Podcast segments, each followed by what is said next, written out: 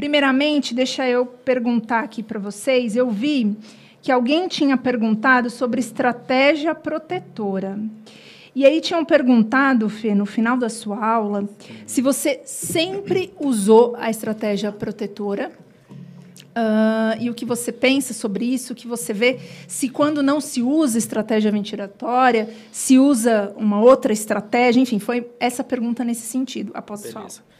Vamos lá. Primeiro, vou mandar um salve, salve família. Quem assiste Flow Podcast vai pegar a brincadeira. É, a estratégia protetora ela tem que ser usada. É, agora eu vou falar o seguinte, e eu não vou, eu, eu, posso até falar por mim. Óbvio que eu sempre usei, porque eu estudo se eu não usar uma hipocrisia danada, né? Exato. Mas nem sempre você pega a estratégia protetora sendo utilizada. Isso acho que qualquer um que trabalha, qualquer um que está na mesa aqui pode falar isso, né? Você sempre vê que o paciente muitas vezes não está em estratégia protetora. Ah, mas se não tiver com protetor é pior? Os estudos mostram que sim. Eu não posso afirmar, por exemplo, que a minha prática clínica mostra que é pior ou melhor, porque até porque o sucesso na minha terapia não significa efetividade. A Lara vai falar depois de PBE e como a gente mede isso adequadamente. E como eu falei da prática baseada em evidência, evidência, melhor evidência possível, expertise do, do fisioterapeuta ou do terapeuta e o paciente que tem que estar envolvido e responder àquela terapia. Então, sim, Estratégia protetora deve ser utilizada porque os estudos mostram que a mortalidade diminui. Pô, mas eu não vejo isso. Então, infelizmente, talvez por isso que aquele estudo retrospectivo do Brasil, a mortalidade foi 80%. Pode ser uma, pode ser uma resposta. É, a gente é, está fazendo um estudo agora de longitudinal, né, de acompanhamento dos pacientes graves que ficaram em terapia intensiva entubados. A gente vai acompanhá-los por três anos, fazendo tomografia, prova de função, para avaliar. E a gente cruza vários dados para entender o grau de sequela pulmonar. E um deles são os níveis de ventilação mecânica. É assustador, sobretudo os pacientes que foram hiperoxigenados, os pacientes que não conseguiram manter a drive abaixo de 15, a gente observa que o limiar de fibrose e até de bronquiectasia, pasmem, desse paciente é maior. Esses números devem estar saindo aí nas próximas publicações, mas a gente já está sentindo lá no pós-Covid os efeitos das estratégias protetoras não adotadas durante a fase aguda da Covid, Fê. É. Então, assim, todas as vezes que a gente vê a gaso tratada, e não viu o pulmão tratado, a gente, quando faz a correspondência, sabe, do pós, nos exames né, de, desse acompanhamento, a gente percebe que realmente o grau de sequela pulmonar é bastante alto. E queria fazer um último comentário para passar para o Felipe aí a, a, a palavra. Num desses estudos, a gente observa que está mudando, inclusive, as características do surfactante desses pacientes. Então, os pacientes que são ventilados com volumes correntes aí altos, acima de 7 ml nessa fase aguda, eles tendem a produzir mais surfactante, só que pior. Então, o surfactante eu tenho uma quantidade maior, mas a aderência e a capacidade de manutenção do alvéolo aberto desse surfactante pós, pós, meses pós, é pior. E talvez seja por conta até, né, do, do uso da PIP inadequada, porque já foi mostrado em alguns estudos é, mais estruturais, né? Que você tem transporte de colesterol pela membrana e tudo mais, e o alvéolo consegue se adaptar a essas mudanças de tamanho pela PIP, lógico, a gente está falando de hiperdistensão. Uhum. A Rê falou até da bronquiectasia, a gente pode levar em consideração isso, o mechanical power, será que não é isso também que está levando em consideração? Porque pode. a gente sabe que a força dissipada nas vias aéreas também causa lesão. Sim. Né? Fê, o que, que, você acha aí? Não, eu vou só mostrar é, uma experiência minha mesmo do nosso serviço bem no início da pandemia, aqueles plantões lotados, né, você tem aquele monte de ventilação para conduzir. Aí sabe aquele cara que fica no final da UTI, último leito, e às vezes não dá tempo. Uhum. Você fala, ah, você dá uma olhada no VM, tá bem, tá assim. Manda o um reiki. Exato, manda o reiki, fala, tá bem, beleza. E aí o que, que acontece? Aqueles caras começaram a sair bem. Uhum. Mexeu menos, né? Exato, a gente faz menos caca na ventilação. Então, aquela ideia de ficar medindo manhã, tarde, noite, manhã, tarde, noite. Eu não sei, eu sou muito a favor disso, de correr atrás sempre, a não ser que tiver uma, uma piora de mecânica ou oxigenação quando você está no plantão, e aí você tem que traçar uma estratégia. Mas era fato, o cara que ficava mais esquecido, entre aspas, ou a gente fazia menos iatrogenia com o cara, o cara saía melhor. Exato. Então, assim, era uma, uma, uma percepção que a gente teve lá no nosso serviço a partir disso que assim, ó, a PIP estava de manhã num valor, 8, 10 da tarde, 12 da madrugada, 7 de manhã, e ficava aquele samba. Isso. Aquele samba. Os pacientes pioravam. Né? Então, era bem catastrófico. Então, assim, eu acho que também, além da protetora, é quando, quando for alterar parâmetros. Eu acho que é isso que é um... E talvez assim, né, tem que incluir na estratégia protetora um conceito de tempo de adaptação do pulmão, porque você acabou de calcular, dá quatro horas você calcula de novo, deu tempo dele assimilar os novos parâmetros que foram ajustados? É o que você falou. Então, assim, o tempo todo eu estou ali estressando esse pulmão para medir complacência, para medir mecânica, será? É iatrogênico, você está você tá aumentando pressões ali naquele momento. Então, isso realmente pode ter um resultado bastante catastrófico. Eu, eu acho que tanto no agudo quanto no crônico a gente está vendo isso. Mas Sem eu, com- eu, eu busco sempre. E sem contar que no 15, Covid, né, sempre. o paciente pode ter uma piora de uma hora para outra. Ele fica Ainda naquela oscilação, né? Uhum. E uma vez eu ouvi de um, do- de, um, do- de um dos grandes criadores do recrutamento alveolar, que ele foi na nossa unidade uma vez fazer um recrutamento no paciente, foi fazer um- um- uma conversa, passar, passar um plantão, e um residente perguntou de quanto quanto tempo recrutar, e ele respondeu o mínimo possível. Né? Então, assim, é, por quê? Porque sabe que você ficar manipulando vai fazer bobeira, vai estressar. E o recrutamento é um estresse pulmonar que você gera momentâneo para tentar buscar outras melhorias depois. Né? Eu, eu conversava assim, só não, não cortar a frente do pessoal, muito com. Lá a gente tem residentes, né? tem o pessoal da pós e tudo, etc.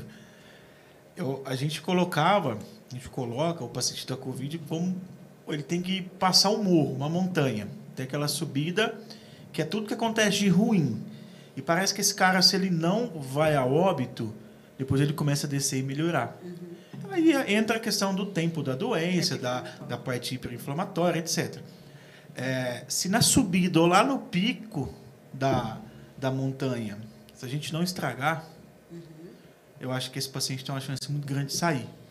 É claro que o estragar não é só a ventilação, é excesso de, de volume, é lesão por pressão, é PAV, é, é fraqueza, tudo isso que é um mix que leva o paciente ladeira abaixo. Então, eu acho, isso vem historicamente nos trabalhos que a gente ventila mal nossos doentes, né? Até os trabalhos de SARA, do Lung Safe, etc. Né? Então, a gente não tem isso, a busca incessante por uma saturação ótima, vamos dizer assim. Não, as pessoas querem pH 7.40, né? E esquece que existe uma coisa chamada hipercapnia né, permissiva, que você tem uma tolerância de acidemia.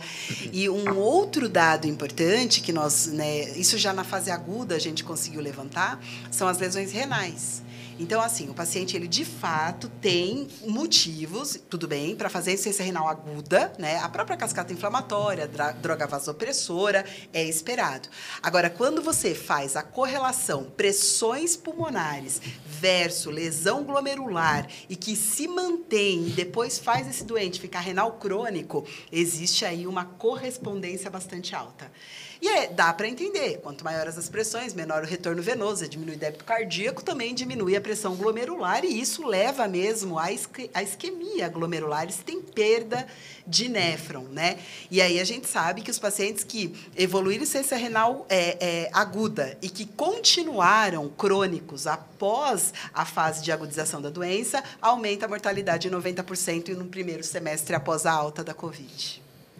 Agora, é, eu estou ouvindo vocês aqui falar e lendo um pouco os comentários, e, e é meio assustador, né? A gente falar se nós não estragarmos. não é? Porque ah, a Renata, outro dia a gente estava falando disso, né? É, do que você vê lá no grupo de pesquisa, que vai chegar agora, que vão ser publicados, que vão chegar esse cenário. Então, assim, tem bastante gente perguntando. Bastante não, nós tivemos uma pergunta sobre ECMO, né? E outra pergunta sobre posição prona. Agora sim, o que podemos falar desse manejo nesse cenário de entregar esse paciente após o Covid? Mas você diz ECMO na fase aguda ou pós-Covid? Ou ECMO pós a fase agudização? ECMO. A pergunta Mas você, foi quer, ECMO. mas você quer, você quer saber sobre o prono e ECMO ou você, tá, ou você quer fazer um, um lance com, com o negócio do não estragar e tal? Exatamente. Exatamente. Posso, Difícil, hein? é, eu vou falar do estragar, que é o seguinte. Primeiro, é, o Lang Safe já mostrou que, acho que é 30%, né, Fê, que usam só a Isso. estratégia protetora. Então, assim, isso é um, é um problema no mundo. No Brasil, nós temos outros, outras variáveis. A língua inglesa é um. Né, a maioria das pessoas não sabem ler o, o estudo inglês. Ah, um outro problema que acho que a Lara vai comentar depois, que é a prática baseada em evidência, as pessoas não sabem interpretar estudos, não sabem pesquisar, e aí, isso não tô, não tô falando como uma crítica, falando, ah, ninguém sabe. Não é isso. né? Isso é culpa nossa também, né? Porque a, a a nossa, nosso currículo de formação leva a esse erro. Então, são várias barreiras que nós temos, e aí depois as pessoas buscam salvadores, né? Então, ah, a Prona é salvadora. De fato, ela é, né? Porque a gente sabe que a gente tem a evidência dela, mas se eu não tiver expertise, não vai salvar ninguém, vai matar do mesmo jeito. E aí depois buscar a ECMO como uma salvadora que a gente já sabe que, pelo menos pelo Eloia, Eloia, Eloia Trial, esqueci o nome do estudo, mas um grande estudo em SARA mostrou que não, mesmo um pouquinho mais precoce, a intervenção com a ECMO não muda referente à ventilação mecânica. Então as pessoas têm que entender que não existe um salvador. O que existe são terapias que eu posso utilizar, que eu posso fazer e que eu não posso fazer bobeira. E aí falando bem ruimmente, besteira. Se eu fizer besteira, eu mato o E paciente. Deus não gosta, gente. Vocês Não vão tem tudo pro como. inferno. Só falando do estragar, de novo, assim, tem um, tem um curso nosso, nosso não, né? Do, do hospital, da fundação lá em Barretos, de ventilação mecânica. No domingo é bem legal que entuba o porco, né? Tem veterinário, tem tudo. E aí a gente induz SARA no porco. Como? Um dia eu participei, tive o prazer de participar como trainee. Vamos fazer SARA no porco. Colocava o porco em trend, jogamos 200 ml de soro fisiológico, esperamos um Fê, só pouquinho. fala um pouquinho mais alto. Jogamos 200 ml de soro fisiológico dentro do tubo, esperamos uns minutos e aspiramos. Olha lá. Foram duas faz. vezes. 400 ml e lá tem é, monitorização minimamente invasiva, o EV1000 mostrou lá tudo, aumento de permeabilidade, etc. O porco fez SARA, quase parou. Aí você pega o cara de Covid, fica quantos dias entubado? 10 no mínimo, vai. Vai, quantas vezes você aspira por dia o cara? Milhares. Quantos 10 ml de soro vai e lá o povo dentro? que aspira de horário? E quantos ml de soro que vai lá dentro? Lava. Aí o cara chega no final, o paciente se autolimitou. É, tadinho. Evoluiu doença. Tomografia, progressão de doença.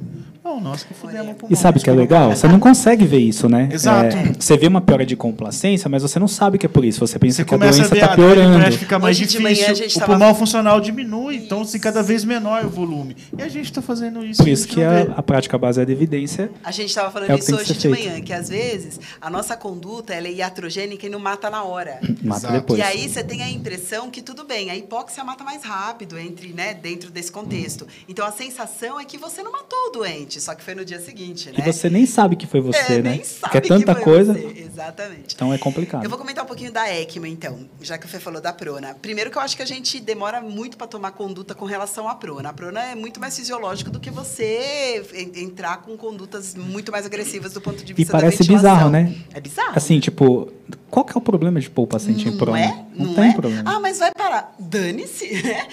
Quem nunca reanimou paciente pronado, gente, não tem problema nenhum. Então, eu acho que a gente protela muito. A gente, é, eu acho que é, as variáveis que a gente usa de sucesso de prona são pobres, porque a gente acaba avaliando muito a gasometria e não avalia a mecânica, Uhum. e não avalia outros parâmetros metabólicos que podem ter melhora. Então, eu acho, e isso vai, também tem estudo saindo agora. Então, eu acho que já começa por aí a tomada de decisão, ela é tardia. Agora, com relação à ECMO, eu sou perfusionista. Nesse ano, um ano e meio de Covid, eu perfundi cerca de 20 pessoas. Sobreviveu uma. É, 19 pessoas, é muita gente, né? E, e com critérios de ECMO, porque você não manda para ECMO um paciente que você fechou prognóstico. Então, assim, não vem falar, ah, o paciente estava morrendo, foi para ECMO para tentar resgatar. Não, não é verdade. Jovem, jovens. Jovem, jovem, exatamente, e com alguma condição ainda de recuperação, porque você não vai gastar 30 mil reais por dia para um paciente que você já fechou prognóstico, que já está em falência de múltiplos órgãos. Isso não é verdade. Aí teve uma outra coisa, né? Depois que o Paulo Gustavo morreu, o pessoal chegava no PS, eu quero uma ECMO, parecia uma cápsula, né? Lá dá um, prescreve uma ECMO para ela três vezes ao dia, né? Então, a ECMO não é para isso, é uma terapia de substituição que também induz cascata inflamatória. eu estou num paciente Verdade, hiperinflamado. A gente não faz essa correlação no paciente cirúrgico, que quanto mais tempo ele fica de? SEC, Exato. mais CIRS ele faz. Portanto, a ECMO é a mesma lógica. Eu tô tirando sangue do endotélio e toda vez que eu jogo sangue para a circulação extracorpórea, eu aumento a liberação de citocinas inflamatórias. Então, eu resolvo a questão das trocas, mas eu complico as questões laboratoriais do doente. Então, não é bagunçado assim Exato. né? E a ECMO, gente, ela não substitui ventilação mecânica, né? São coisas que vão trabalhar ali de maneira contínua, con- concomitante, e que você precisa aprender a manipular os dois de uma maneira síncrona para você desmamar a ECMO quanto antes, porque é realmente extremamente lesivo e eu posso prolongar o, o período e o pico de processo inflamatório e de liberação, principalmente de leucotrienos e de inter- interleucinas 1 e 6. É, então não é assim, ECMO não é a salvação da lavoura, realmente não. Agora, e para fechar, a gente pegou, a gente teve uma, uma, uma paciente jovem, é, grávida, teve que fazer o parto, e aí é outra complicação, né? Pa- Parto durante, durante a fase aguda da Covid, a mortalidade vai lá para cima. E aí, essa paciente a gente colocou em ECMO. E nós conseguimos desmamar da ventilação mecânica e não conseguimos desmamar da ECMO. E ela ficou lá em oxigenoterapia e em ECMO três meses.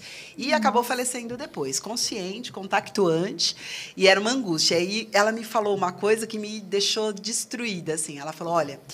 Cada vez que eu respiro, eu preciso fazer tanto esforço que eu preciso pensar duas vezes antes de puxar o ar. Isso matou meu dia e a gente realmente não conseguiu desmamar. Seria uma candidata a transplante, né? No Brasil nós tivemos do- dois transplantes, um com sucesso só pós-Covid, mas ela não tinha os critérios para transplante pulmão.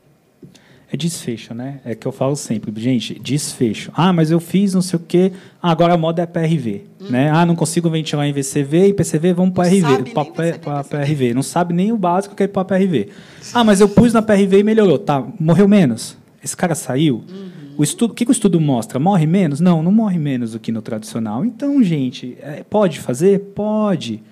Mas não procure um salvador da, pra- da pátria. É desfecho. Ah, eu fui pro no paciente, fica oxigena melhor. Entuba menos? Não, então. Então é isso que a gente tem que olhar. Desfecho, galera. Tem que pensar, pensar nisso. Isso que é importante. E pensar que você não tem que tratar aquele minuto, né? A gente Exato. quer tratar o exame da hora e não o doente. E Perfeito, aí, perfeito. esses desfechos terríveis, né? Você quer tratar o teu plantão. Ah, É. eu deixei... O pessoal ama passar plantão assim. Tô deixando saturando 95, né? É aí, grande Melhor coisa. saturar menos não morrer, né? Não é? E aí a questão é a seguinte, é só para fazer, quero fazer só uma, um parênteses aqui, pra, porque as pessoas podem pensar assim, porque eu já ouvi isso. Ah, você trata o paciente como evidência. Não, eu trato com evidência. Então não é como evidência. Ninguém aqui trata o cara como um dado. Tá? Nós utilizamos dados para entregar o melhor para ele. Essa é a diferença do que a minha prática funciona. Não, você nem consegue saber se funciona. Mesmo eu utilizando evidência, eu não posso afirmar que funcionou aquilo, porque eu não estou medindo aquilo. Isso. Eu estou observando. Né? E então a outra, gente tem que são tomar muitas cuidado. pessoas intervindo, né? Porque Exato. naquele momento você está ali, mas daqui a pouco vem outro profissional. E por mais que o sistema ali do, do- do- o- local tente manter um protocolo, nem sempre, como a gente viu, é cumprido. Eu acho que um dos maiores erros, eu não sei se pode dizer como erro, né? Mas é ruim assim julgar, mas é em cima do CO2. Sim. A pessoa fica assim, uma, uma busca gigantesca em diminuir o CO2. A gente sabe, como a Renata falou, da hipercapnia permissiva, mas saber a causa né, da hipercapnia. Exato. E esses pacientes têm efeitos trombóticos, né? Então, assim, ele tem é, hipoperfusão pulmonar. Então, esse cara pode ter TEP, etc. Assim, a gente não vai conseguir resolver essa causa com a ventilação. Acho que aí tem um erro que a gente piora, aumenta a frequência, aí vem mechanical power e começa a entrar toda aquela avalanche no paciente. Exatamente. E outra coisa que a gente. Desculpa, Cá, pode falar. Não, tá me empolgando, hein? Você vê que a Deixar, gente vai até a se noite. empolga, né? Interrompe Fala. aí, cara, porque Não, senão... não, pode falar. É que tem uma pergunta, tem uma pergunta linkada ao que ele acabou de falar, mas pode falar. Não, é porque com relação a esses pacientes, né, a hipercapnia, a gente tem que entender que muitas vezes a troca gasosa não está acontecendo na COVID, não por ventilação, mas por per- perfusão. Então, assim, não adianta nada você lascar a mão na ventilação e o sangue não está conseguindo Exato. chegar. São as definições de SARA atípica, né? Que Exato. tem muita alteração de, de perfusão e a pessoa não consegue entender essas coisas. É, então você pode colocar a frequência que você quiser, o volume minuto, o volume corrente que você quiser, o sangue não está chegando no alvéolo para fazer difusão. É, e até por causa do microtep e tudo mais. Então, precisa saber a causa. É. Exato. Pessoal, o Fagner, é, inclusive o Fagner, eu já, nós já fomos visitá-lo, né? Eu já já. fui é, em Campo Grande, né? Oi, Fagner. o Fagner, ele fez a seguinte pergunta: paciente não respondedor à prona foi recrutado e titulado com resposta, porém ele segue com uma CO2 maior que 90, já com uma frequência respiratória acima de 30 e com tempo INS inadequado. Considera manter o volume maior que 6 ml, com reflexo no pH abaixo de 7,20. Considera aumentar os volumes desde que mantenha o drive dentro do padrão protetor? Considero uma oração. Você pode aumentar até para 8, na verdade. Eu não sei se vai mudar muita coisa, mas você Então. pode aumentar até para 8 ml, desde que sua driving pressure não passe de 15, né? Mas a gente tem que lembrar que esse paciente possivelmente ele está muito grave. Talvez não seja só isso que facilite a vida dele, né? Que vá mudar muito a vida dele. Aí talvez, é, enfim, aí você pode, né? A gente pode pensar em prona, pode pensar outras coisas para tentar resgatar esse paciente, enfim. Mas poder pode. É, não vai mudar muita coisa, né? Porque você pensa, pô, vou aumentar 2 ml, o que, que pode mudar? Manter o pH um pouquinho acima de 7,20? Talvez. A gente já ventilou o paciente até com 7 né, de pH, a gente conseguiu segurar. Mas a gente tem que lembrar que é um cara grave, né? Porque esse pH não está só baixo pelo CO2, muitas vezes também está baixo pela parte metabólica dele, né? Ele está infectado, então tudo, tudo isso também está alterando isso, não é só o CO2. Exato. É uma variável que a gente controla, mas infelizmente às vezes não dá certo. É, a gente, tem, tem hora que a gente perde as armas, né? Total. Tem hora que a gente perde, perde a batalha, não tem muito o que fazer. Mas é difícil. Eu aumentaria também até 8, a drive pressure editando um pouco a regra. Se não responde a pró na conta, a gente tenta lá no serviço até duas manobras. Né? Acima de duas que não responde, a gente para de fazer. A questão assim, ó, o recrutamento, quando é respondedor, né? Então, teve até um trabalho aí que eu não me lembro agora, que aumentava 50 pontos na relação. Mas acho que a ideia é você ter uma mecânica é, aceitável. E aí vem a questão do tempo de acomodação, né? Então, a gente não vai ter a resposta imediata. É É, difícil. Você quer que resolve naquele momento. Você quer olhar o monitor. Não dá para ir para o TGI, né? Não vai adiantar, né? E... Nossa, sacanagem. É que assim, geralmente quando você recruta e você aumenta a PIP, você vai melhorar a relação. Naquele Sim. Até quando você coloca uma PIP que não é boa, né? uma PIP que hiperinsufla, você aumenta muito a relação, só que você aumenta o CO2 porque você Você aumenta aumenta espaço morto, né? por conta de hiperdistensão alveolar. E o aumento do espaço morto é, é o grande marcador de razão ventilatória, né? Você pode aumentar a mortalidade também do paciente, então tem que tomar cuidado com isso também. E aí, alguém já pôs o paciente na, na prancha ortostática para ver? Então. Alguém já fez isso? Aumentar a CRF? Né? Não ia ser uma boa Na ideia. prática, não fiz ainda. Já Não. conversei com pessoas que fazem. Mas né, eu, eu, eu, eu testemunhei, né? E a gente tem melhor assim. Realmente, a gente tem que repensar nessas coisas. Põe a posição de rodando, né? Agora, né? boa. São coisas que têm que ser testadas em Claro. estudos. Precisa de números, né? Precisa É. de mais evidência realmente. Mas precisa de E- coragem também. É, e também o quanto que a pandemia, isso a gente estava falando de manhã, o quanto que a, a pandemia ela mostrou a fragilidade do que a gente julgava saber, né? Então, assim, é, a gente está aqui falando sobre prática baseada em evidência, tem N problemas aí que envolvem esse acesso direto ou essa compreensão, não é nem acesso, a compreensão mas de fato é, a pandemia ela exacerbou. Então o que a gente está falando aqui é aquilo que você falou.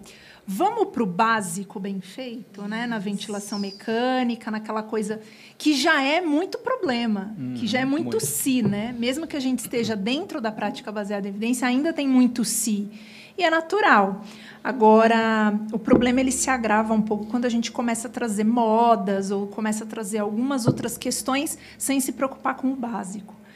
É, a outra coisa que, uma outra pergunta, o José Amir, ele perguntou, talvez retirar conforto trocador de calor e colocar umidificador para talvez melhorar essa CO2? É, Eu acho que ele está falando aqui de filtros, né? O De- filtro re- re- é. é, retém o quê? 32 ml, né, Fê? Se eu não estiver É, enganado. 30, 40, dependendo da 30, marca. 40, é. Se você fizer a troca adequada, não vai ter tanto impacto, mas é, você pode usar.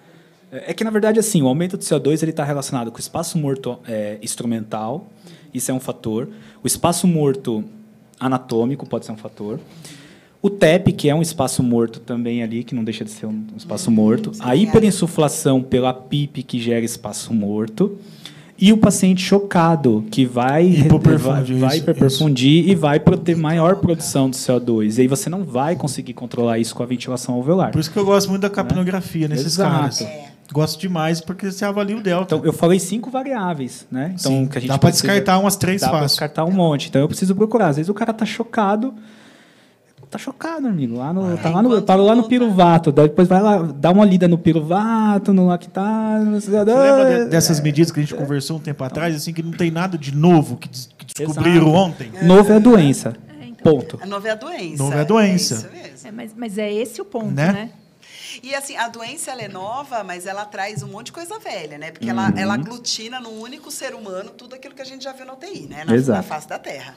Porque essa questão do espaço morto, inclusive, quando a gente fala de espaço morto anatômico, a gente sabe que esses pacientes eles fazem hiperreatividade brônquica mesmo não tendo sido obstrutivo anteriormente, né? Então, eu preciso, inclusive, avaliar essa condição aí, se o paciente está hiperreativo, como é que está, se ele está fazendo broncoespasmo ou não, porque eles fazem, Exato. né? Então, Até o lance da budesonida, né? Parece que os pacientes Sim. lá não tiveram menos complicações e tal, por uso Exatamente. crônico. Enfim, são- coisas que eles vão descobrindo que são interessantes, É, né? an- Antes da pandemia, antes do Covid, você pode falar 2019 mesmo, para a gente conseguir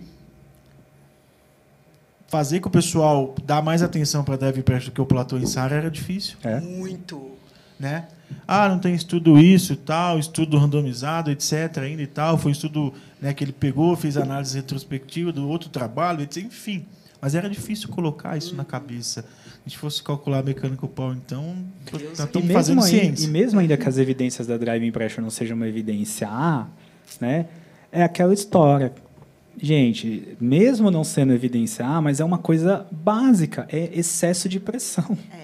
E, outra- é antifisiológico, É, se você for estudar as variáveis, exatamente o que você falou, de pressão, é, da repercussão da drive, já são testadas Exato. cientificamente. Então, a, a drive em si pode até não ser Exato. mas tudo que tem no entorno ali Dela. das repercussões são muito bem testados. Muito bem E a gente já conhece os resultados de estudo. E eles já mostraram bastante coisa aí em retrospectivo, mostrou em algumas coisas em animais. É, é que, as- é que as pessoas têm que entender o seguinte: é extremamente complicado você pegar um estudo. Eu vou dividir uma galera. Hoje em dia não dá mais para eu pegar um estudo e fazer assim: eu vou usar driving de 20 nesse grupo e de 15 nesse. Eu sei que esses caras vão morrer, gente. Genético, Então é. não dá para fazer isso mais. Cotoff é Ficou 15, né? lá, Agora, é. não tem jeito. Ficou lá no passado, quando fizeram o primeiro estudo do Open Lang Approach, depois veio o ArdsNet. Pode ver que os estudos pararam. Agora eles comparam as estratégias. Não se faz mais o grupo com altos volumes e driving alto, porque é uma coisa óbvia. É, Não dá para fazer mais. É. É, o, o Fagner aqui falou, Fernandão, é o Sato aqui. É o Sato, é o Sato. Eu Alberto, faço parte de um grupo do WhatsApp com ele. legal. Al- Alberto e eu sempre discutimos isso, realmente pacientes muito, paciente muito grave. Em alguns pacientes ficávamos sem armas e realmente abrimos mão de manter um volume acima de 6. Sim, normal. É, é uma estratégia naquele momento. Né? É. A Covid também ela desafia muito, porque as respostas orgânicas dos pacientes elas são muito heterogêneas, né? É, do ponto de vista global mesmo, metabólico, respiratório. Então, é difícil univers- é, é, você universalizar uma estratégia. Você vai dentro dos parâmetros básicos, daquilo que você já tem de concreto, mas saiba que nem sempre a resposta ela vai ser aquela que você teve nos estudos, porque é muito heterogêneo, é muito heterogêneo. E até o desmame, né? As pessoas é, atrasam muitas vezes o desmame do paciente porque acha, ah, o cara fibro... aquela história do fibrosou, né? Aqui não fibrosou ainda, o cara tá com infiltrados, ele vai, pode acontecer, mas dá para você cuidar disso, dá para você tratar. Uhum. E os- o pessoal se apegou a uma coisa assim muito bizarra. Ah, esse cara evoluiu para fibrose. O cara nem tem fibrose. Você faz a tomo do cara, você vê que ainda é, é infiltrado É no fosco. E estão dando, con- e tão dando Acho diagnóstico que de do- fibrose, acabando com a vida do, cara. Do desmame, vai ser palestras aí de congressos, eu acho que a gente viu algumas coisas no nosso serviço, não dá para afirmar nada. Parece, né? Parece que a traque um pouco mais cedo nesses caras está tendo algum resultado mais Melhor. interessante. Talvez os caras saem da UTI. Parece. Não, na prática, Né? eu, eu que a percebo gente tá isso, essa sensibilidade que eu tenho também. É o que a gente viu lá. E não alguns Covid já tem mostrando que não. É, não faz Exato. diferença. Pode diminuir a VM, É. né, o desmame, mas a mortalidade 28 É. não muda, né? Talvez no Covid, porque a sarcopenia é muito importante, você diminui espaço morto, talvez Uhum. você tire um pouco de esforço, né? Então dá pra gente pensar. E eu ainda sou a favor de usar esteroide nesses pacientes. Eu concordo. Eu acho que se tem critérios, eu acho que se o discordo cara não. tem, Tá se- usando ozônio, né, você tomou etc, tudo. Ué, também concordo. Não, mas é sério, Concordo. porque as alterações hormonais são importantes nesses se tem pacientes. né? figo e, e rim pra aguentar, manda bala. Eu acho que tem que Então, fazer. é, é uma coisa que eu falo sempre nas minhas aulas, estou insistindo muito nisso, né? Porque isso acontece, hipotiroidismo induzido pela doença. Isso, a gente teve no nosso serviço. Teve, pacientes tá com hiperglicemia, que não deixa de ser metabólico, Uhum. pacientes com queda de testosterona, pacientes que não conseguem ter o FSH adequado. Então, assim, é um monte de coisa que acontece. Aliás- resistência à insulina. Aliás, queda de testosterona, piores desfechos, né? Aumenta a né? Exatamente. mortalidade. E toda doença é, aguda que você tiver e for para UTI, sua testo vai cair. É. ba- isso é, é cortisol vai batata. lá pra cima, né? Exato. Então você começa a ter picos. Eu, acho- eu acho, a gente, ir finalizando, uma pergunta mesmo, que é a maior, acho que é a maior dúvida de todo mundo. O cara tá lá já há um tempo, relação ok, desliga o bloqueador. O cara começa a fazer esforço. Se você ajusta, o cara não fica bem. E aí? Volta, não volta? E aí aquela briga. Se eu voltar, eu pioro o músculo, mas se ele fica fazendo esforço, vai piorar Vai o músculo da mesma, força, da mesma forma e também o parênquima pulmonar.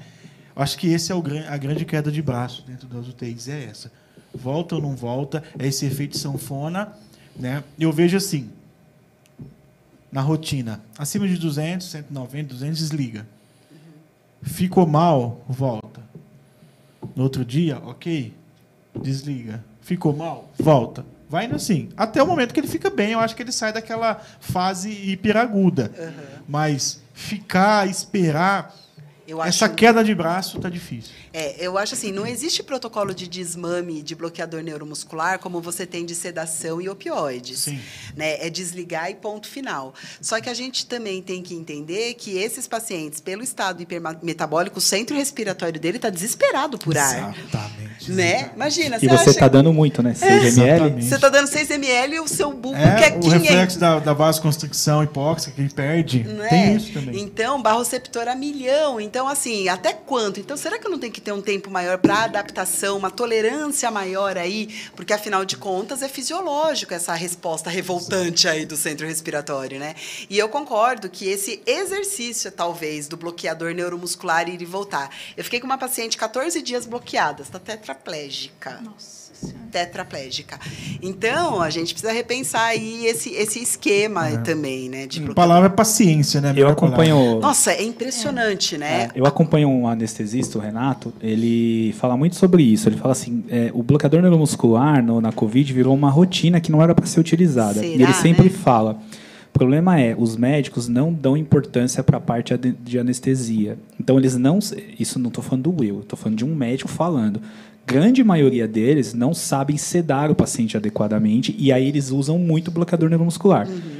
E pessimamente, porque bloqueador neuromuscular na bomba gera uma adaptação de receptores, onde daqui a pouco ele não não. bloqueia. é, e da- Olha lá, onde ele polêmica. nem vai bloquear daqui a pouco. não bloqueia o cara. É, você perde placa, né, meu neural? Então, assim, é, ele fala, tem que saber sedar. É igual o fisioterapeuta, que, que não tem sucesso na terapia, porque alguma coisa ele está errando. Você Uhum. pode não ter sucesso em vários. Claro, eu já não tive, já tive vários pacientes que eu perdi. É que nós só vamos lembrar dos bons, né? Claro. É o, que é o que diferencia o charlatão Uhum. do cara que estuda evidência, porque o charlatão ele sempre vai falar que sempre ele fez e funcionou, porque ele nunca vai lembrar dos que ele matou. Ele vai lembrar só dos que ele Uhum. Ou, salvou. não piora, É. o grau de conhecimento dele é tão raso que ele nem percebeu que matou, né? Porque a pessoa nem consegue Quantas, avaliar. quantas pronas para acabar? Quant- Quantas pronas pro ana- o máximo de um paciente lá? Quantas... pro- Ah, eu já peguei seis pronas. Não, não, ele quer falar quantas vezes você já pronou o paciente. O mesmo, o mesmo. mesmo. Ah, o mês? Seis Seis. pronas? Seis pronas. 14, né? 17. 17? 17. Caramba. Nossa 17. Senhora. A gente, quando chegou na Morreu. sexta nesse doente... Morreu também o nosso. Mas uma, uma pergunta, é só porque é Covid ou no, no Prozeva Trial eles pronavam mais? Pronavam. É que ninguém leu o estudo direito, as pessoas leem o resumo. né? Por Então, isso- sim, pode pronar até o SARA convencional mais vezes.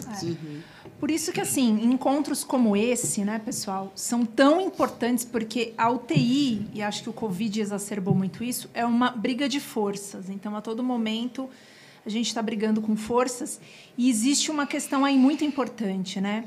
O trabalho da equipe, a, a, a, rela a relação da equipe em torno desse paciente e as evidências. Porque você imagina que se a gente está aqui com três professores 100% baseados em evidência, trazendo a sua rotina e de repente ah, a gente ah, tem esse tipo de força, né? Então tem um comentando, tem o outro falando, a gente tem problemas, a gente imagina se existe um despreparo, que é o que a gente viu aí muito agora no Covid.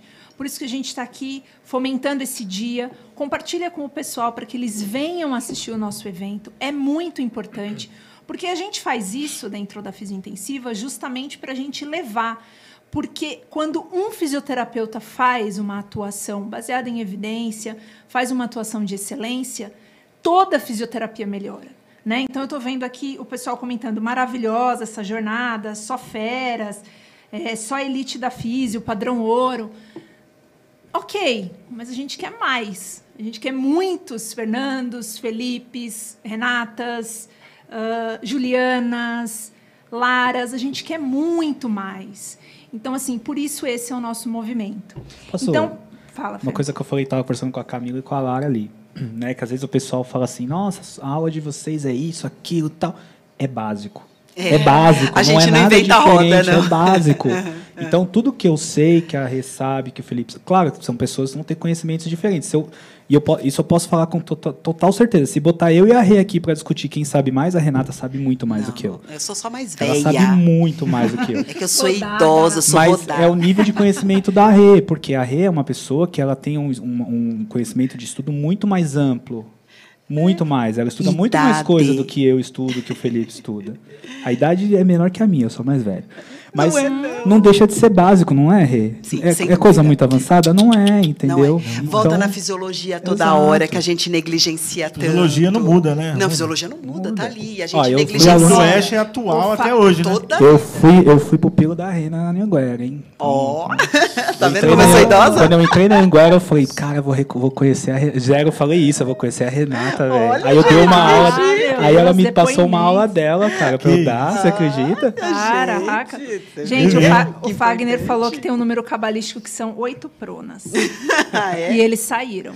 Ó, então a gente errou. Gente, bom, hein? então eu queria, com muita dor no coração, finalizar esse Fisiocast.